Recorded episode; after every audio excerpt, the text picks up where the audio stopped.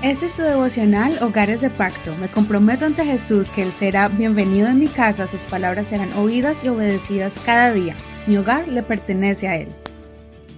Junio 24, esfuérzate para hacer luz. Filipenses capítulo 2, versos 5 al 18, versión Reina Valera actualizada.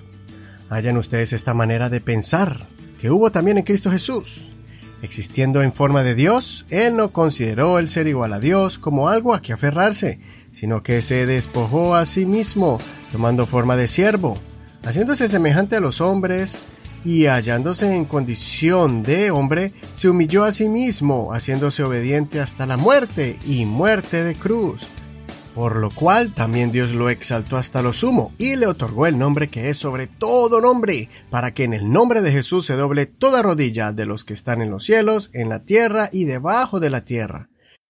Y toda lengua confiese para gloria de Dios Padre que Jesucristo es Señor. De modo que, amados míos, así como han obedecido siempre, no solo cuando yo estaba presente, sino mucho más ahora en mi ausencia, Ocúpense en su salvación con temor y temblor, porque Dios es el que produce en ustedes tanto el querer como el hacer para cumplir su buena voluntad. Hagan todo sin murmuraciones y contiendas, para que sean irreprensibles y sencillos, hijos de Dios sin mancha, en medio de una generación torcida y perversa, en la cual ustedes resplandecen como luminares en el mundo, reteniendo la palabra de vida.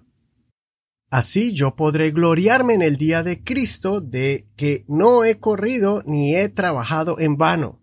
Al contrario, aunque haya de ser derramado como una ofrenda líquida sobre el sacrificio y servicio de su fe, me gozo y me regocijo con todos ustedes. De igual modo, gócense también ustedes y regocíjense conmigo. El apóstol Pablo continúa aconsejando a la iglesia de los filipenses a que vivan la vida cristiana de forma exitosa, continuamente moldeando su forma de pensar, de sentir y cuidando la forma de interactuar con su prójimo. La recomendación de desarrollar la cualidad de la humildad es clave para ser verdaderos cristianos, pues Jesús, siendo Dios, se humilló a sí mismo para poder ofrecer la salvación para todo el mundo y para que pudiera recibir honra y gloria de parte de los que recibieron esta salvación. No fue fácil para Jesús en su humanidad haber sufrido, tanto que sudó gotas de sangre, pero lo hizo pensando en nosotros para poder alcanzarnos con su amor.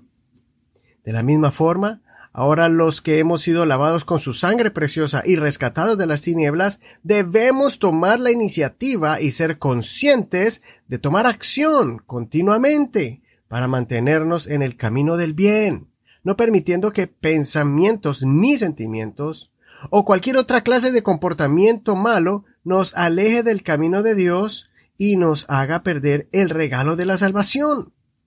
Por eso el apóstol aconseja a ocuparnos de nuestra salvación con temor y temblor. Esto significa que todos los días debemos esforzarnos para evaluar cómo estamos representando a Jesucristo en nuestro diario vivir. ¿Qué cosas debo mejorar día a día para reflejar el cambio que Dios ha hecho en mí? ¿Y cómo estoy siendo luz en medio de las tinieblas? No murmuren, no hagan las cosas de mala gana, no se llenen de altivez y no formen peleas entre ustedes son los consejos de Pablo para poder sobresalir y mantenernos limpios en estos tiempos difíciles. Como hogares que hemos hecho un pacto con Dios, más bien leamos y pongamos en práctica la palabra de Dios, de vida y salvación. Para poder enfrentar al mundo, debemos obtener la victoria en nuestros hogares. La relación en el hogar es un reflejo del estado de nuestra relación con Dios. Si dentro del hogar murmuramos, peleamos, nos maltratamos y no nos valoramos entre nosotros mismos, los miembros del hogar, ahora piensen qué lejos estamos de resistir los ataques del enemigo y las tentaciones que existen afuera. Así que esforcémonos para hacer luz. Consideremos, ¿estoy cuidando mi salvación? ¿Estoy siendo luz en mi hogar, dando buen ejemplo de cómo se comporta un verdadero cristiano? Si alguien mira cómo trato a mi pareja y a mis hijos, ¿mirarán el amor y la gracia de Dios en mí? Si alguien mira mi forma de vivir, se acercarán más a Jesús o al contrario lo rechazarán por causa de mi mal ejemplo.